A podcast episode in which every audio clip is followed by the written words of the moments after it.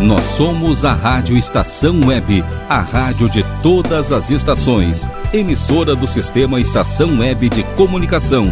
A seguir, Diálogo.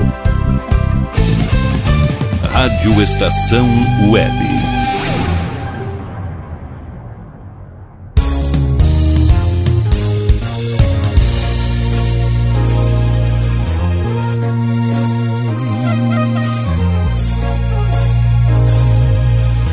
Diálogo.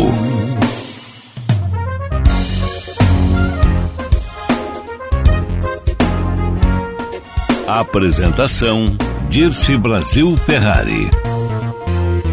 Hoje no diálogo aqui na Rádio Web, nós vamos ter um, uma conversa muito interessante com uma professora de Bagé, de Bagé, que é a Adriana Bastos Barbosa.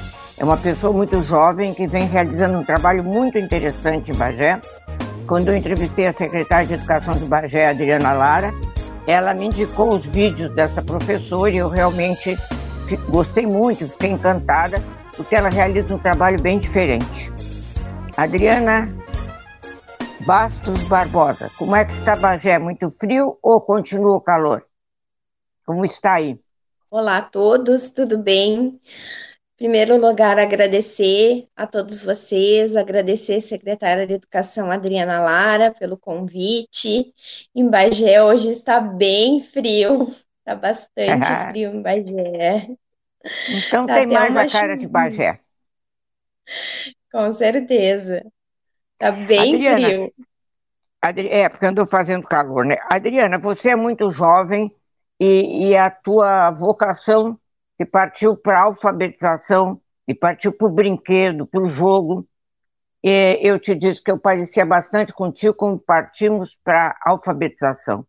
E antes já me preocupava com os brinquedos, mas não da forma como tu te preocupasse e estudasse. Tu és pedagoga, formada pela Universidade Federal da cidade de Rio Grande, tu és diretora de uma escola, tu tens esses estudos avançados neste trabalho de brincar, de jogar. Então, Adriana, como é que começou isso? Porque tu és uma pessoa muito jovem e ela vai dizer para vocês uma coisa interessante. Ela não começou como professora, alfabetizadora. Como foi o começo, Adriana? Bom, o meu começo, minha formação inicial, começou ah, bom, eu cursei magistério, né?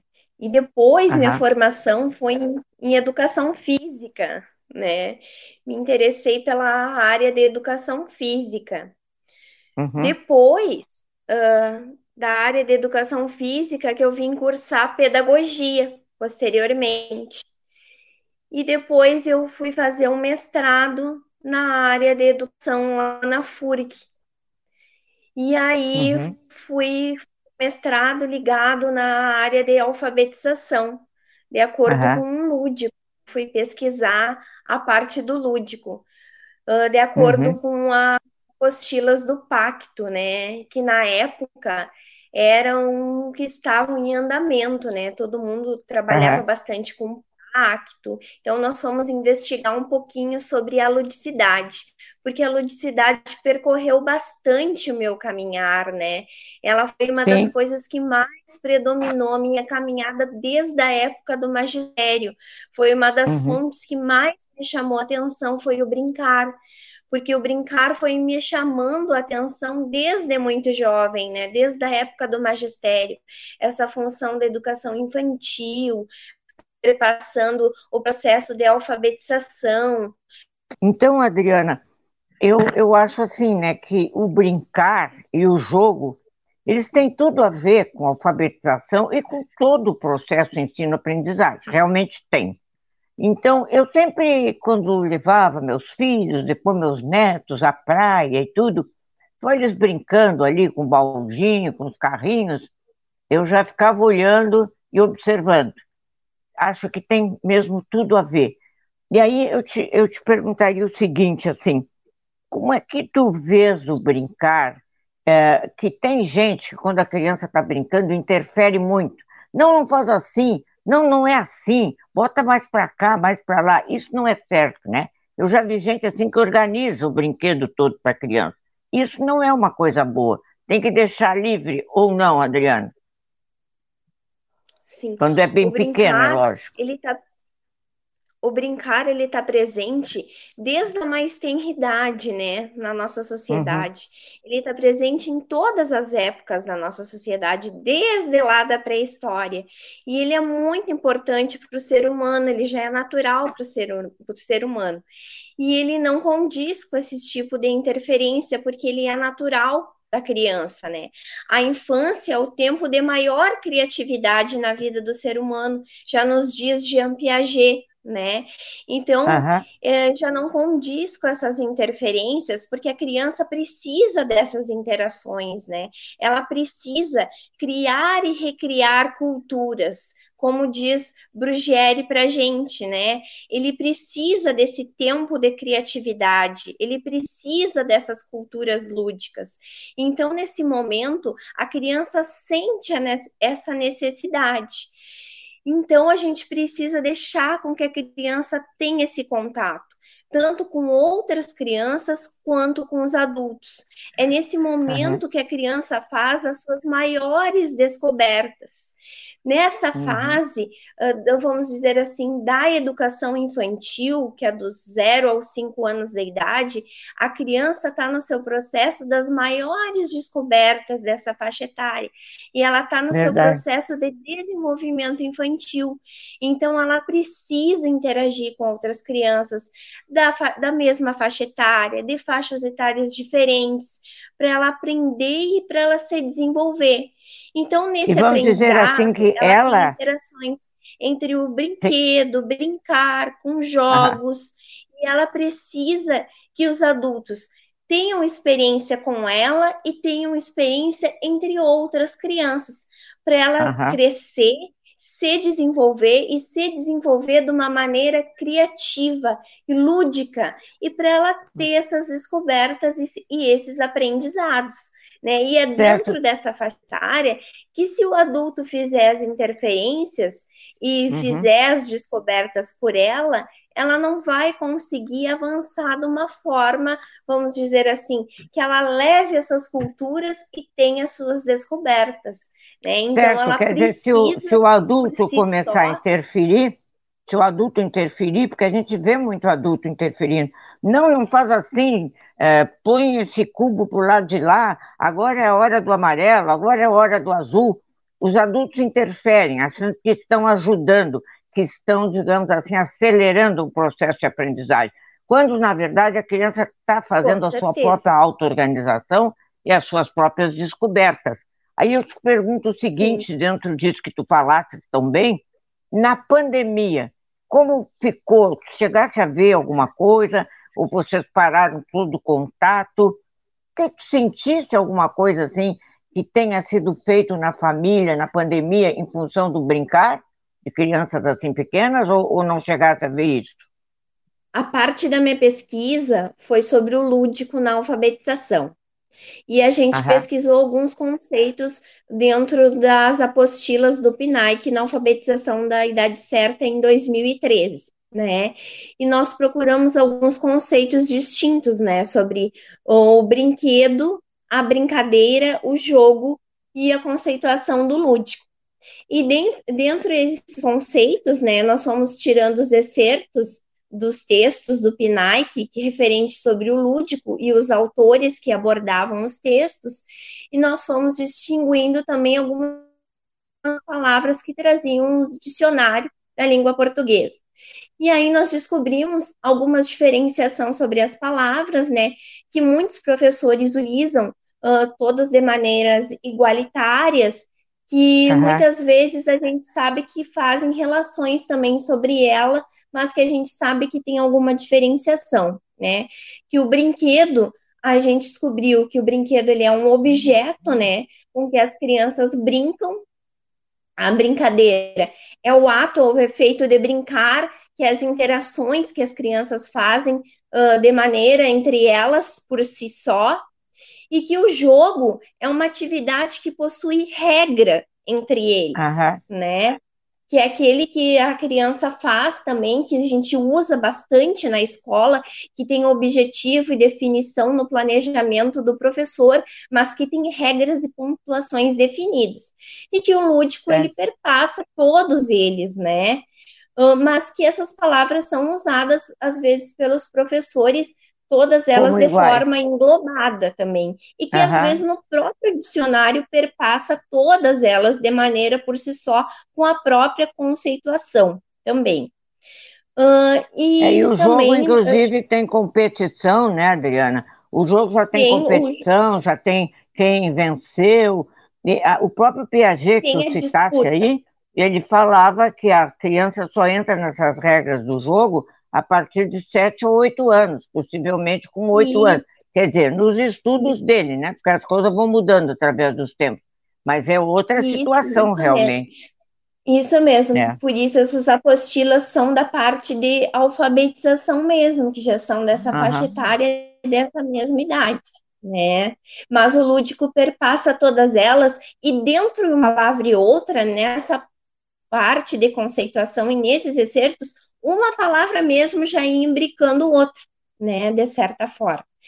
E uhum. dentro da pandemia, como tu colocaste mesmo, como tu me perguntaste, as crianças, elas estavam muito presas, né, na própria casa, muitas viviam em apartamento e não tinham a liberdade do pátio, muitas não tinham irmãos, não conviviam, não, não iam, não podiam, né, visitar outros familiares, não conviviam com outras crianças, né? E os pais, muitas vezes, não tinham esse todo conhecimento, ou não tinham uhum. conhecimento de como fazer essas interações, de como fazer práticas de brincadeiras com as crianças, né? A gente viu certo. até muitos estudos, teve crianças até que passaram por um período sozinhos, algumas entraram pelas pesquisas que a gente viu, né, até alguns relatos que a gente viu, alguns relatos de experiências, algumas crianças até uh, voltaram pela vivência que a gente tem para a escola muito agitadas, né, pela prática uhum. de convivência que a gente tem, outras até voltaram por algum período, uh, tipo como se fosse com alguns dados até uh, em depressão, por causa da convivência, de não ter outra convivência com outras crianças de faixa etárias diferentes ou da mesma faixa etária, para os pais não terem essa função de saberem como lidar com esse processo, né? Até por uhum. inúmeras perdas também que passaram nesse período de pandemia, né? Por isso que é importante, muitas vezes, uh, os pais se informarem até e saberem como eles vão passar por uh, esses tipos de brincadeiras com eles, essa ludicidade nesse período de pandemia com as crianças, né? Porque é, é muito é que, importante. Na verdade, não é fácil, né? Porque os não é pais. É até a gente brinca, a gente diz, ah, é como viram que os professores é importante. É que o professor tem estudo de psicologia, que é básico para tudo, né? Tem a pedagogia, tem a metodologia, enfim, é, as habilidades, tudo da criança, que não necessariamente um pai e a mãe possam ter carreiras maravilhosas e brilhantes, mas não dentro desta área. Então, não realmente, não é fácil, tem que observar não é muito é a criança para poder saber como vai agir, não é? E tem criança que é sozinha. É, não, e tem crianças que sozinha já chegam até estar praticamente alfabetizados. E tem outras coisas também que as crianças aprendem em casa e que quando chega na escola não adianta para o professor. A mãe, quando chega o pai, chega felicíssimo e diz assim na porta da aula: Meu filho conta até 100. Eu quero saber se o seu filho sabe o que são 100 coisas, o que são 10 coisas. Às vezes a criança não sabe nem até 5. Ela decorou então, aquilo está uhum. muito longe ainda de, um aprendizagem, de uma aprendizagem profunda que vai levar a ajudar as aprendizagens posteriores. É isso que eu quero falar muito contigo também, que este brincar e este alfabetizar bem alfabetizado, como a gente fala, eles têm que levar a auxiliar aprendizagens futuras. Eles vão aparecer no futuro de novo de outras formas. Não é assim? Que acontece? Com certeza, vão aparecer no futuro de outras formas. Por isso é importante uhum. a gente colocar também, né, uh, que muitas vezes a gente fala também na, na função do professor, né? Qual é a função do professor? E muitas vezes a gente fala, ah, uh, a gente separa os médicos, uh, um exemplo, né? Ou, ou não sei, outra profissão, Sim. advogados, em, cada um lida com documentação, o médico, cada um tem sua área, um é oftalmologista, um é cirurgião, para especializado em uma área. E, e, qual é a função do professor, né? Ou o professor, qual é a sua função, qual é a sua habilidade na realidade, né? O professor, ele é, principalmente na educação infantil, ele trabalha com o quê? Ou na, na alfabetização, ele trabalha com o quê? O professor, e quando ele vai trabalhar com o aluno, ele trabalha com o todo do aluno, né? Ele trabalha uhum. com o desenvolvimento uh, da linguagem, ele trabalha com o desenvolvimento das habilidades motoras, ele trabalha com o desenvolvimento das habilidades sociais, porque o aluno, quando ele está trabalhando, uh, ele interagindo nas, brinca nas brincadeiras, nas suas competências, ele está trabalhando as suas habilidades sociais, que vão ser Verdade. muito importantes lá para o processo de alfabetização. Porque quando uhum. ele está trabalhando lá, uh, as habilidades, por exemplo, de orientação uh, temporal, vamos dizer assim, ele pode até diferenciar uma letra, uma numeração, o, o P do B, o 63, o, o 36, vamos dizer assim. Todas essas habilidades de escrita são diferenciadas nas habilidades tipo de orientação espacial, vamos dizer uhum. assim, de leitura e escrita, até as habilidades, vamos dizer assim, que a gente fala muito também, que a gente desenvolve bastante, o freio inibitório, que a gente trabalha bastante com os alunos quando no, no pátio. Um aluno isso, vem explica correndo, um pouquinho isso. Explica um pouquinho o freio isso. Quando é. o aluno vem correndo, a gente brinca com ele no pátio, todo mundo correndo, aí o professor apita, parou! Aí é o freio uhum. inibitório, correndo e para. Aí Eu não isso, conhecia esse trabalha... termo. É, aí isso a gente trabalha bastante com os alunos no pátio, várias brincadeiras que trabalham freio inibitório, claro, tudo Sim, dentro de um planejamento estão, lúdico e criativo. Sim, quando eles estão no tá pátio, tá correndo, brincando, tu vê a coordenação, inclusive. Então vamos até dizer que o teu curso de educação tá. física ajudou também. Teu curso de educação física também, é o ser humano também. por inteiro, né? É, Claro, e, e, isso vai ajudar, o freio inibitório vai ajudar no que os alunos depois, uh, na, processo de alfabetização, lá na leitura, quando o aluno está lendo fluência, é por quê? Porque ele trabalhou bastante o freio inibitório. Quando uma pessoa chega na idade adulta e diz, ai, mas eu não consigo ler com a televisão ligada. Por quê? Porque não trabalhou o suficiente o freio inibitório. Por isso Olha que não aí, consegue. Ó, vou usar isso coisa. agora. É... Eu não usava essa expressão, mas Adriane, eu quero voltar só um pouquinho, não para completar, assim que tu falasse uhum. a habilidade ali, as funções do professor. O professor uhum. tem muitas funções, né? Todas que tu citaste que são abrangentes, né? Sociais, enfim. E essas as funções de incentivar, de facilitar, de ajudar a organizar, porque quem aprende mesmo é o aluno, né? Quem aprende é o aluno. O professor aprende com ele.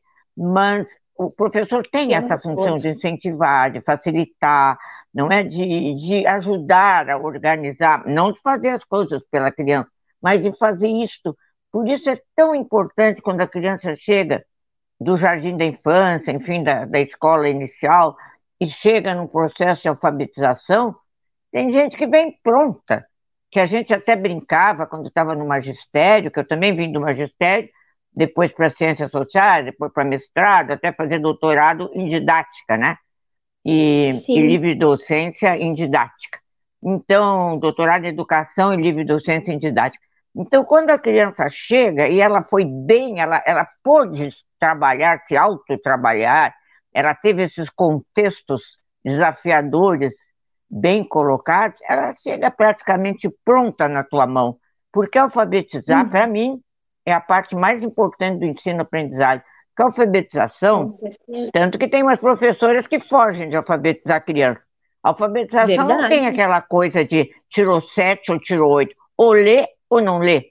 E, inclusive, o processo de escrita pode vir um pouquinho diferenciado da leitura, né? No, no seu horário para a criança. Então, a alfabetização é uma coisa concreta. Tu sabes ler e ler fluentemente ou não sabe. Aquela história que falo muito aí no Brasil, do ah, como é o alfabetizado, é, que não é bem alfabetizado, não sei como é, tem um termo aí que, que eles usam. Não, ou é ou não é. Não tem essas brincadeiras de mais ou menos alfabetizado. A criança que lê fluentemente, ela não para nem coisa nenhuma, então daí é que ela vai lá no vestibular saber interpretar o texto, ela vai pegar um livro, vai saber entender o que, que o livro quer mostrar, o que, que o livro quer dizer. Então, a alfabetização para mim é, é, né? Não é para mim, é para todo mundo. É a aprendizagem mais importante que a pessoa vai fazer na vida para depois as outras serem baseadas naquela, né? Sim. Acho que por isso Tanto... que nós gostamos de alfabetizar, tu e eu. É verdade. Quer dizer, eu já alfabetizei muito, agora estou aposentado. Tanto que todos esses momentos, desde a primeira infância, desde a fase da educação infantil, já está todos esses momentos como se fosse uma preparação, né, uh, para a criança chegar no processo de alfabetização com Exatamente. maturidade, vamos dizer assim, com as conexões neuronais prontas para o processo de alfabetização, né? É isso aí. Porque vamos dizer assim, quanto mais conexões, quanto mais vivência, mais experiência a criança tem, mais significativo fica esse processo para ela se apropriar da escrita com mais facilidade, com mais maturidade e ter o processo de alfabetização com mais fluência, com mais facilidade, vamos dizer assim né, para não ter nenhuma dificuldade depois. E isso é importante, ela ter esse processo uh, primeiro, por isso é tão importante o brincar para a criança, né? Ela ter essas trocas, ela ter essa experiência. Por que, que é tão importante brincar? Por que, que é tão importante o desenvolvimento da criança? A gente se pergunta, porque eu ainda pergunto por que ela está só brincando? Não, ela não está só brincando. Ela está desenvolvendo, uhum. ela está desenvolvendo habilidades fundamentais para ela. Fundamentais, ela está desenvolvendo conexões neuronais fundamentais para o processo de alfabetização dela, para o processo da escrita dela, que vai ser fundamental lá para o processo da vida adulta, porque a conexão Verdade. neuronal que ela se desenvolveu aqui, ela vai fazer aquele processo, aquela sinapse, que ela vai precisar depois lá para a vida adulta, lá quando ela estiver no é, processo é, são de autodescobertas também, né? Autodescobertas é. e, e auto-organização que a pessoa vai precisar sempre, né? É, é o que a senhora perguntou no início. Vai auxiliar a no senhora, que no não, desenvolvimento da criança que era Você. Ela vai fazer. Por que, que é tão importante o brincar? Né?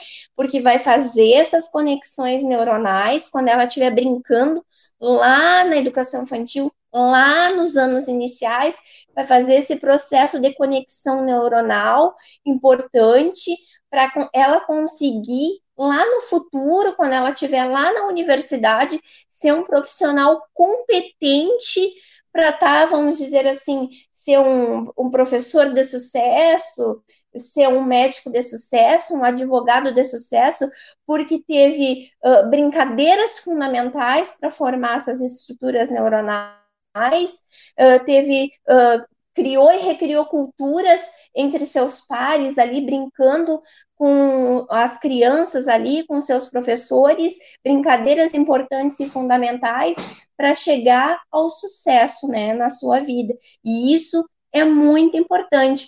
Por isso, o professor tem todas essas competências de trabalho, né? O professor uhum. trabalha com todo o seu aluno, que é a sua uh, cognição, vamos dizer assim, né? Uhum. É, isso é muito Isso é importante. importante, Adriana, porque aí nós vamos encontrar os profissionais no futuro, aqueles profissionais que descobrem coisas, que criam coisas, que pesquisam sobre processos, seja de medicina, seja de, de advocacia, seja de artes, é, novos, diferenciados. Aí vai, vão aparecer essas pessoas que já estavam é, diferentes desde o processo inicial da sua vida em, em educação, né? enfim, da sua vida, porque a educação é tudo.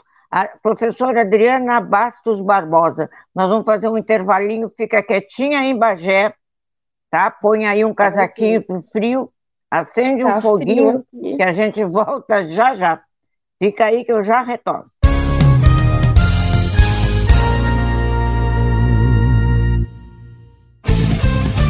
Rádio Estação Web. De manhã e de tarde, o pão sempre quentinho. Tudo é feito com carinho. Os melhores produtos, qualidade total, atendimento especial. Só no Mini Mercado Alves você encontra o maior e melhor pão, sempre fresquinho. Se quiser de um dia para o outro, reserve hoje para saborear amanhã. Mini Mercado Alves, Rua São Francisco 664, em Porto Alegre. Fone 51 3907 4008.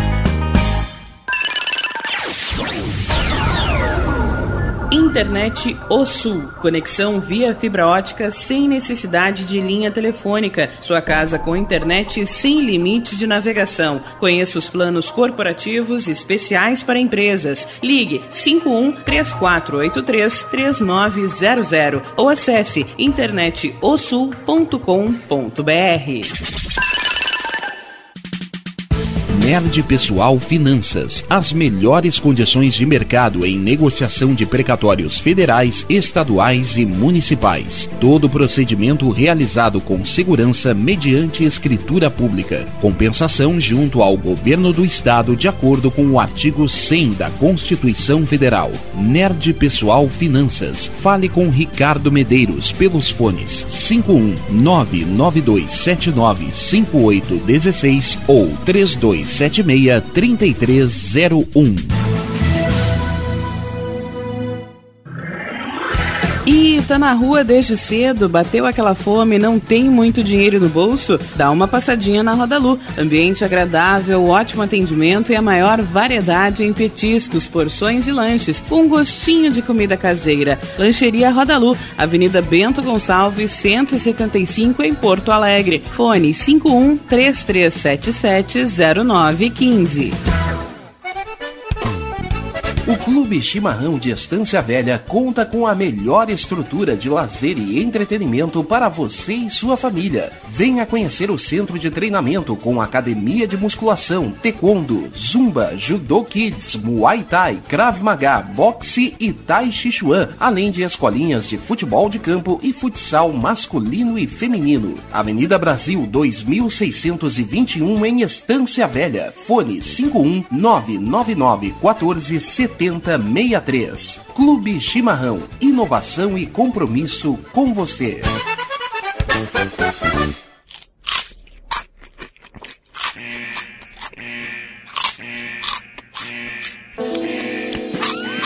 Atenção, os salgados anjos são extremamente gostosos e viciantes. Faça sua encomenda 51991394228.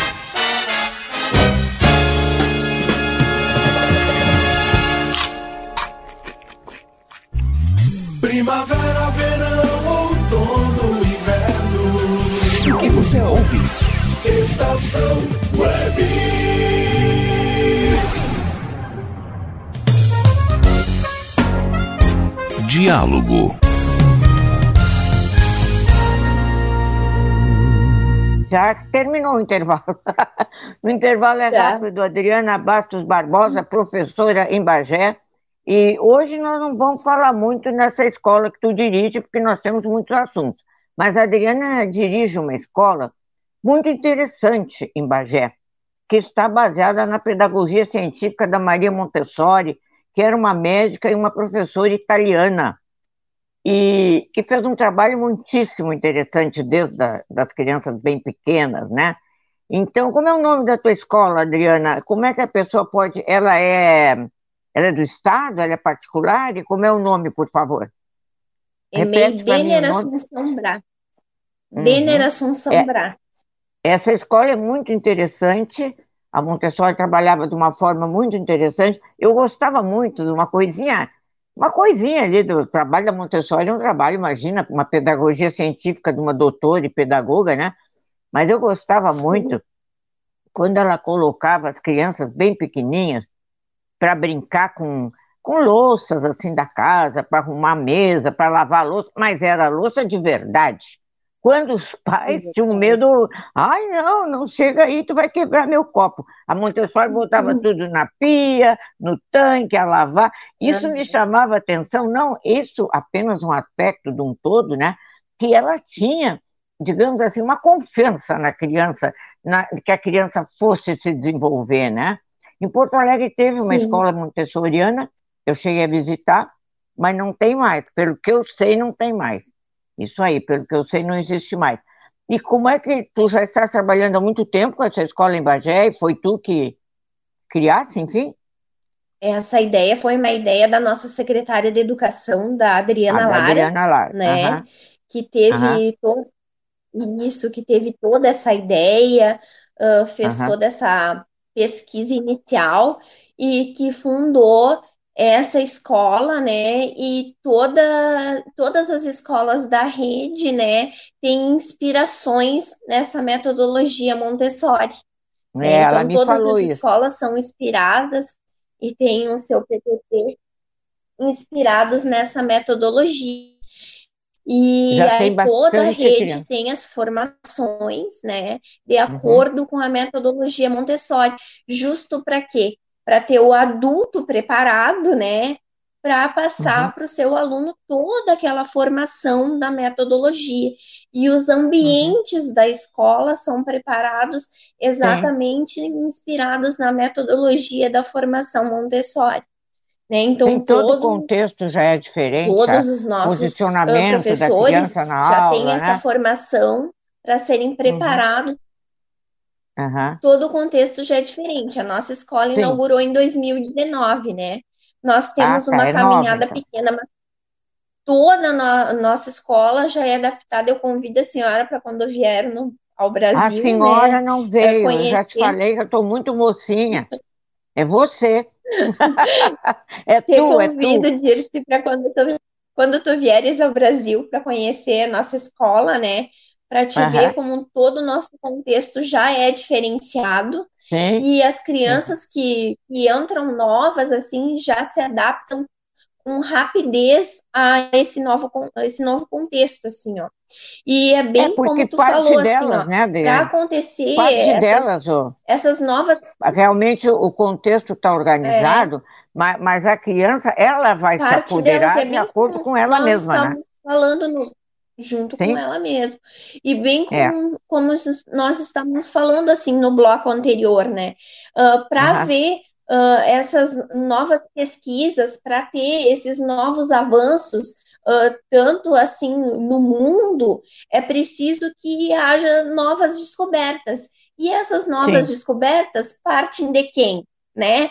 Parte dessas crianças que estão aí, né? Que são os adultos do futuro né? E esses uhum. adultos do futuro, eles partem uh, estruturados, preparados de algum lugar, né? Então, para isso é preciso que eles tenham novas ideias, né? Sim. E as ideias partem da onde? Da onde que partiram as ideias para as pesquisas? As ideias para as pesquisas sempre partem do senso comum, quando que a gente descobriu que a Terra era redonda, né? Alguém ah, não, tem gente que diz que é quadrada, que é, que é reta. ainda tem, uhum. ainda tem. Então, sempre... É, ainda, ainda tem. Mas sempre as ideias para as pesquisas científicas sempre partem do senso comum, né? Então uhum. as crianças estão aí, estão num ambiente preparado, uh, com um adulto preparado, para a gente ter uma criança equilibrada, para a gente partir no, para novas pesquisas científicas, né? Para a gente uhum. ter aí uh, várias crianças com, com perguntas, para a gente ter aí um, várias pesquisas a gente ter no futuro os nossos adultos aí alcançando sucesso, que é o que a gente é. quer, o que a gente espera dessas crianças. É, eu gostei que tu colocasse aí as crianças com várias perguntas, porque o perguntar é mais importante do que responder, né? O perguntar, a curiosidade, é, esse despertar é que vai levar a, a, pesquisar, a trabalhar, não é? É, e eles perguntam Essa muito. situação perguntam de perguntar. O tempo todo. É, e Montessori uhum. dizia muito, né? A gente precisa ouvir as crianças, né? Ouvi-las, né? Ela tinha uhum. o, o diário de bordo, né? E a gente uh, deu no início do ano para todos os nossos professores, a gente sempre dá um diário de bordo, né? Para os professores fazerem anotações. E a gente sempre uhum. diz vamos dar vozes às crianças, nós queremos escutá-las, nós queremos ouvi-las, porque elas, nós temos muito que aprender com elas, né? Então elas, a gente responde o que elas perguntam, mas nós temos Exatamente. muito que escutá-las, saber por que, que elas estão perguntando aquilo, nós queremos ouvir. É, agora aí saíram coisas muito importantes, né? Isso que tu coloca, ouvir as crianças em uhum. todos os setores, inclusive setor de, de abusos, de violência, fora esses setores que nós estamos falando. Isso que tu colocaste assim, ouvir a criança e responder à criança aquilo que ela está perguntando. Porque tem adulto que fica uhum. confuso aí nesta hora, e às vezes não responde nada, troca de assunto, que não é bom, ou às vezes responde muito além daquilo que naquele momento ela está perguntando vai junto com ela, uhum. escuta a criança. Quando a criança te disser, eu não gosto de ir em tal lugar, eu não gosto de frequentar a casa da fulana, ouve, ouve, aguarda, espera. Não manda fazer uma coisa que ela não está se sentindo bem, não está sendo confortável para ela. E responde o que a criança te pergunta. Ela vai colocando as perguntas como tu dissesse, a pergunta dela faz a gente crescer. A pergunta é que faz crescer muito mais do que a resposta, eu acho. A dúvida, muito a pergunta, mais. a curiosidade, né? A curiosidade é a mãe da aprendizagem. É verdade. E a gente vai dando vozes às crianças e vai aprendendo muito mais com elas. Às vezes Exato. a gente faz todo um planejamento, faz todo um embasamento, e às vezes uma pergunta da criança, Muda tanto que o planejamento é flexível, né? Muda uhum. todo aquele planejamento que nós imaginávamos para aquele dia. E aí Muito nós mudamos bem. toda uma rotina de planejamento em função de uma curiosidade de uma criança, de uma pergunta, é né? E às vezes é aquilo é, é muito mais importante para a turma do que todo aquele nosso planejamento daquele dia né? Então, a gente precisa dar vozes para as crianças, né? Nós precisamos escutá-las. Elas foram durante muito e muito tempo a gente não escutou as crianças, né? Então chegou o momento de nós escutarmos elas, né? Daí Montessori há anos nos falando, né, a necessidade que a gente precisa escutar as crianças, né? Por isso uhum. que uh, naquela época é, ela dizia, né, uh, que uma atividade pedagógica consistia em ajudar a criança para ela avançar no caminho da independência, o quanto aquilo era eficaz, né? Então a gente uhum. precisa, precisa e escutar as crianças, né? Para a gente chegar, para elas chegarem no sucesso, né? A gente precisa claro. auxiliar elas. O quanto isso é, é importante para o futuro delas e para o nosso é. também. Porque a gente é, aprende agora com também elas quando, é, quando tu falaste também na flexibilidade do planejamento, o planejamento é importantíssimo em todas as atividades, é necessário partir lá de um diagnóstico, como se fosse de um médico, né? O diagnóstico também vai funcionar na publicidade, vai funcionar, né, enfim, no, no, programa que vai para o ar na televisão, e vai funcionar, lógico, na, na parte educacional. mas ele não é engessado, ele é flexível. E a partir do, do primeiro dia de aula, do primeiro, da primeira hora de aula, tu pode ter que modificar. Isto é um professor claro. bom, né? Com certeza. Porque tem gente é que necessário. pensa assim, que está planejado, não. Ah, planejou, não pode sair daqui. Não, pode. Pode sair. Então, a comunicação é muito importante, o que está acontecendo, o feedback, para a gente poder corrigir as coisas. Porque, né, Adriana, vamos pensar uma coisa assim: tem gente, quando a criança está lá no primeiro, segundo ano, ah, eu acho que isso não acontece, não é na tua escola, nem nessas escolas assim, que já são um pouco diferentes, mas existia muito isso, eu conheci isso, da criança rodou, rodou em outubro, rodou em novembro. Não, ninguém roda em novembro nem em outubro. Se tem um problema com a criança, ele já apareceu em março, em abril. E você, então, como um bom professor, já fez o feedback, já corrigiu, já tocou para frente. Então, eu acho que essa história também de uma criança Sim. pequena rodou no primeiro ano, rodou. Para mim, não existe isso. Para mim, isso é uma, uma falta de cuidado muito grande, uma falta de, de funcionalidade de um planejamento e falta de uma habilidade do professor. A criança não pode rodar no fim do ano, aliás, não pode rodar nunca, mas para ali com esse planejamento flexível e tenta resolver as dificuldades, os desafios. Com certeza. Né? A gente está lá uh, para ofertar experiências, para resolver os desafios das crianças, né? Uh, uhum. a, o professor está ali para isso, né? Como dizia Montessori, a gente está ali para ofertar essas oportunidades, né? Uh, o professor está uhum. ali para auxiliar, para ajudar, né? Então nós estamos uhum. todos os momentos para oportunizar aquelas experiências, aquelas trocas de experiências. Nós estamos uhum. ali para isso, o tempo inteiro para isso, né? Então, nós precisamos oportunizar essas experiências, né? Então, nós temos que oportunizar as ofertas o tempo inteiro, tanto das atividades lúdicas, quanto das brincadeiras, quanto das interações, quanto dos jogos, né? Os jogos nos processos de aprendizagem são primordiais. Tanto que na minha pesquisa, né, acabo a pesquisa de dissertação que o jogo ele está em primeiro lugar para a escola, né? Ele está parece principalmente no planejamento para a escola, né? E o Izinga, que é um dos principais autores, né? Eh, ele uhum. coloca o jogo, ele utiliza o jogo e também utiliza a palavra brincar também referida como jogo, né?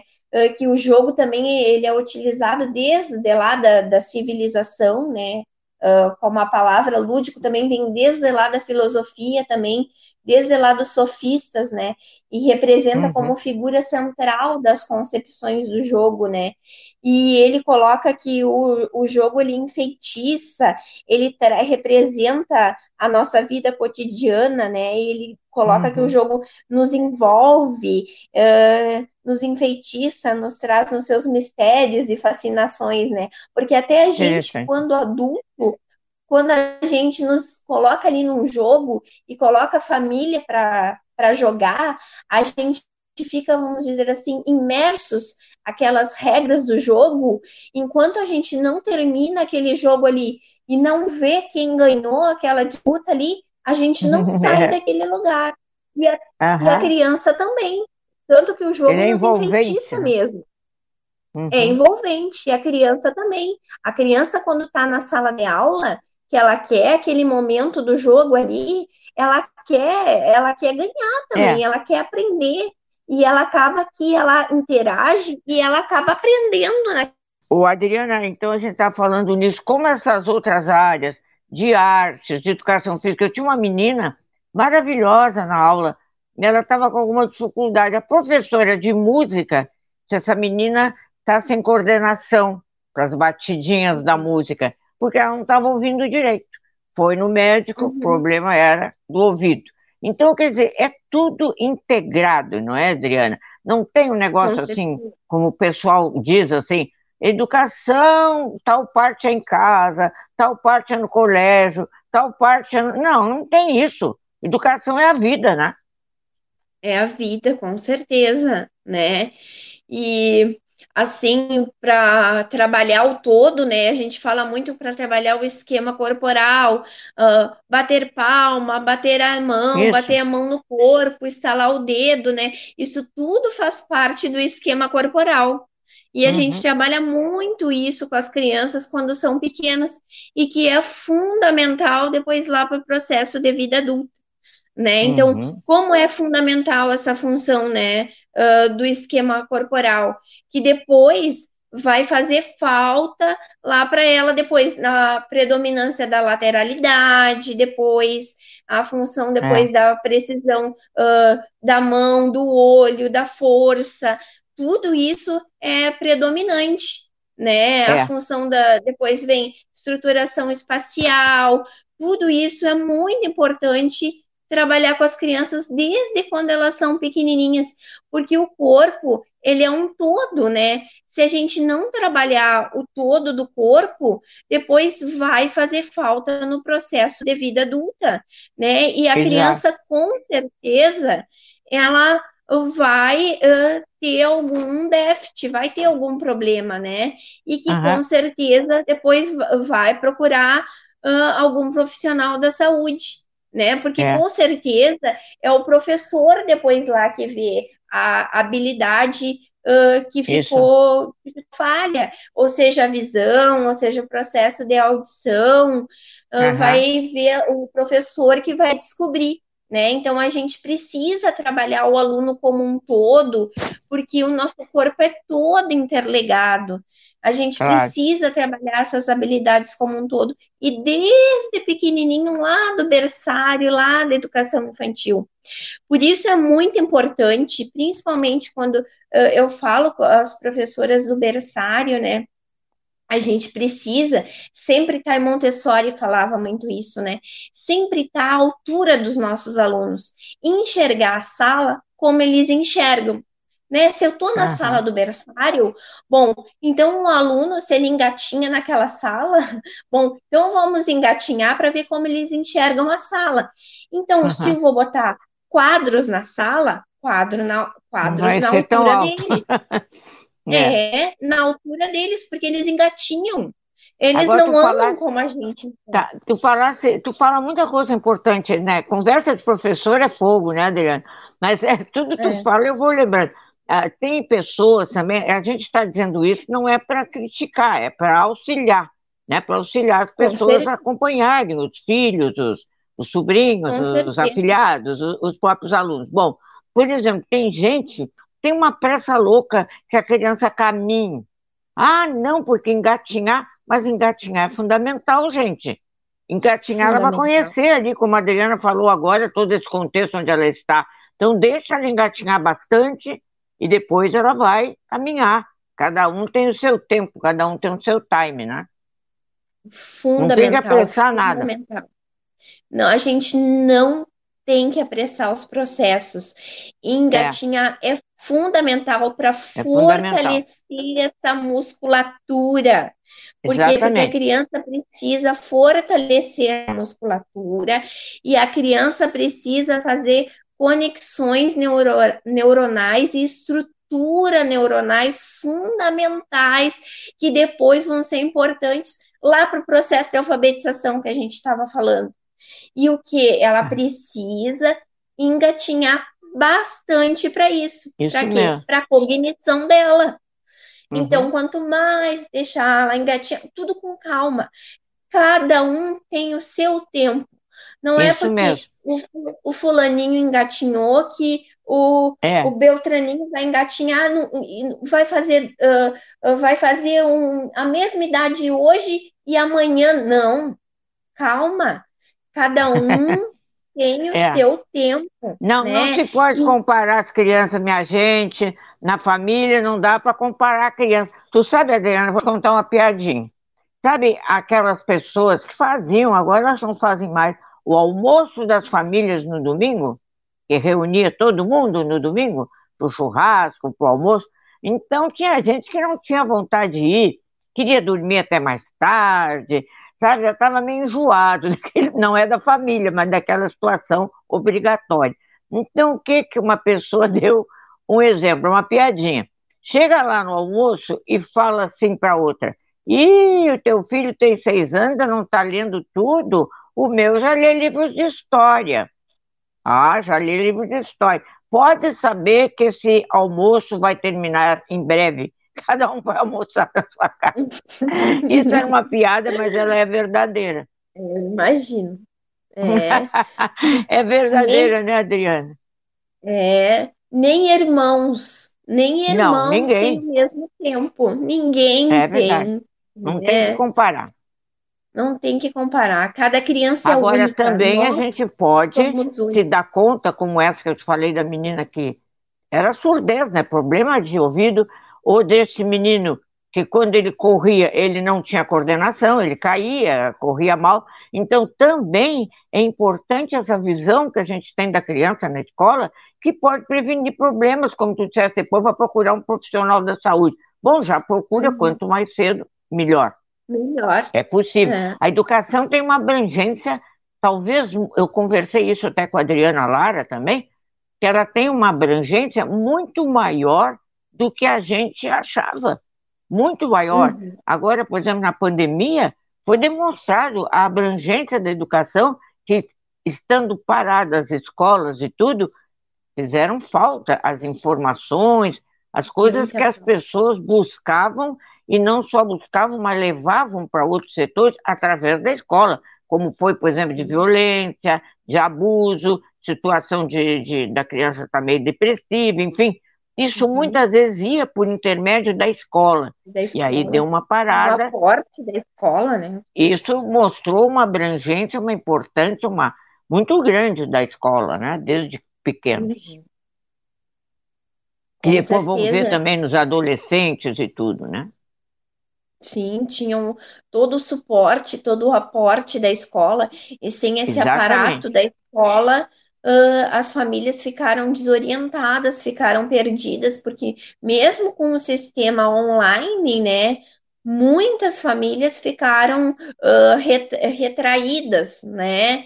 Uhum. E outras, às vezes, só é perceptível quando o aluno vai até a escola, né? Exato. E com o aluno no sistema online, não foi perceptível todos esses uh, fatos, né? Então, foi muito bom esse retorno às aulas, né? Nós profissionais ficamos muito felizes porque a gente conseguiu perceber muita, muita, muita coisa. Nem todo mundo uhum. ainda voltou total, né? A gente está indo. Tem gente que vai uma é, semana, é na outra não, mas as é coisas opcional. vão normalizando aos poucos. Aos pouquinhos, né? Se Deus quiser, em seguida é vai estar tá tudo normal, né? É, e tu colocasse aí essa uhum. parte de ser perceptível, exatamente, porque quando a criança chega na aula, a gente vê se ela está igual ou diferente, né? Ela está igual certeza. porque a criança é muito natural, né? A é, gente logo vê, olha, alguma é coisa aí não está funcionando bem.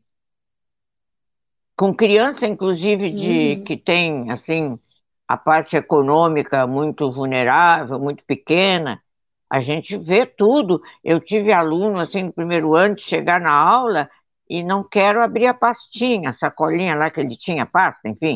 Não quero fazer isso, não quero fazer aquilo. Não, meu filho, resultado, não tinha tomado café, porque era uma escola pobre. Era uma, a escola uhum. pobre não, era uma família pobre. Então ele foi para a escola sem tomar café. Aí então, chama uma pessoa da escola que seja mais disponível, leva para tomar um café, porque com fome ele também não vai querer aprender. Tem mais isso. Então a gente com sente certeza, a criança na sala de aula no que ela bota o pé dentro da sala, né? Com certeza. A criança é muito natural. É. é, é perceptível no olhar dela, na carinha dela, nos gestos Exato. dela, né? A criança é espontânea, né? É. Ela deixa, ela deixa acontecer e ela uh, não, não tem, não deixa se influenciar. Ela, ela fala a verdade, ela é muito pura a criança, né? Então não tem tá como intervir, ela não deixa o meio intervir. É, a gente tem Adriana, que avaliar os fatos. Exatamente. Adriana Bastos Barbosa, eu te agradeço muito pela entrevista Eu te dou os parabéns, é uma pessoa muito jovem e que já está assim com conhecimento brilhante educação. E eu espero que a gente se fale nos, outra, nos outros momentos para continuar esse papo de professora que é muito interessante, pelo menos para nós que somos professores. Um abraço grande, um abraço também para a coordenadora da educação daí do município de Bagé, Adriana Lara. Um abraço bem grande, sucesso e muito obrigada. Adriana Bastos Barbosa.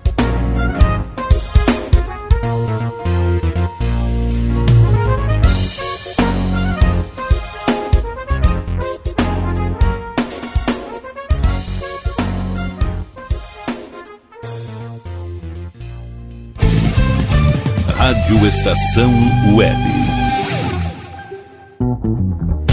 Que tal começar hoje um novo momento na sua vida? Deixe para trás o cansaço, as doenças e a insegurança e seja uma pessoa mais saudável e alegre. A Leonfit Academia oferece musculação, treinamento funcional, ritmos, muay thai, step, baby class, treinamento funcional kids e futebol fitness. Confira condições e novidades. Leonfit Academia no Clube Chimarrão de Estância Velha, Avenida Brasil 2621, fone 51999 99494804. Apoio Barbearia Paulão, 30 anos, na Rua Portão, bairro Lira.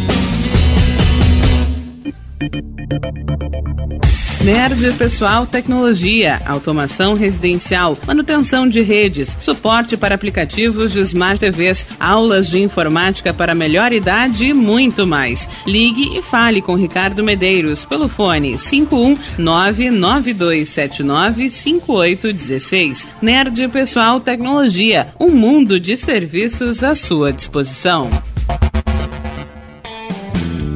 Ala B Studio, um espaço dedicado a produções musicais, gravação, mixagem e masterização com qualidade e preço justo. Rua Marista, 60, em Porto Alegre. Siga pelo Instagram, arroba ala.b estúdio ou fale com Breno Virte pelo fone 51996957510. Ala B Studio, a casa da sua nova música nosso preço é muito bom. O nosso prazo é pra lá de bom.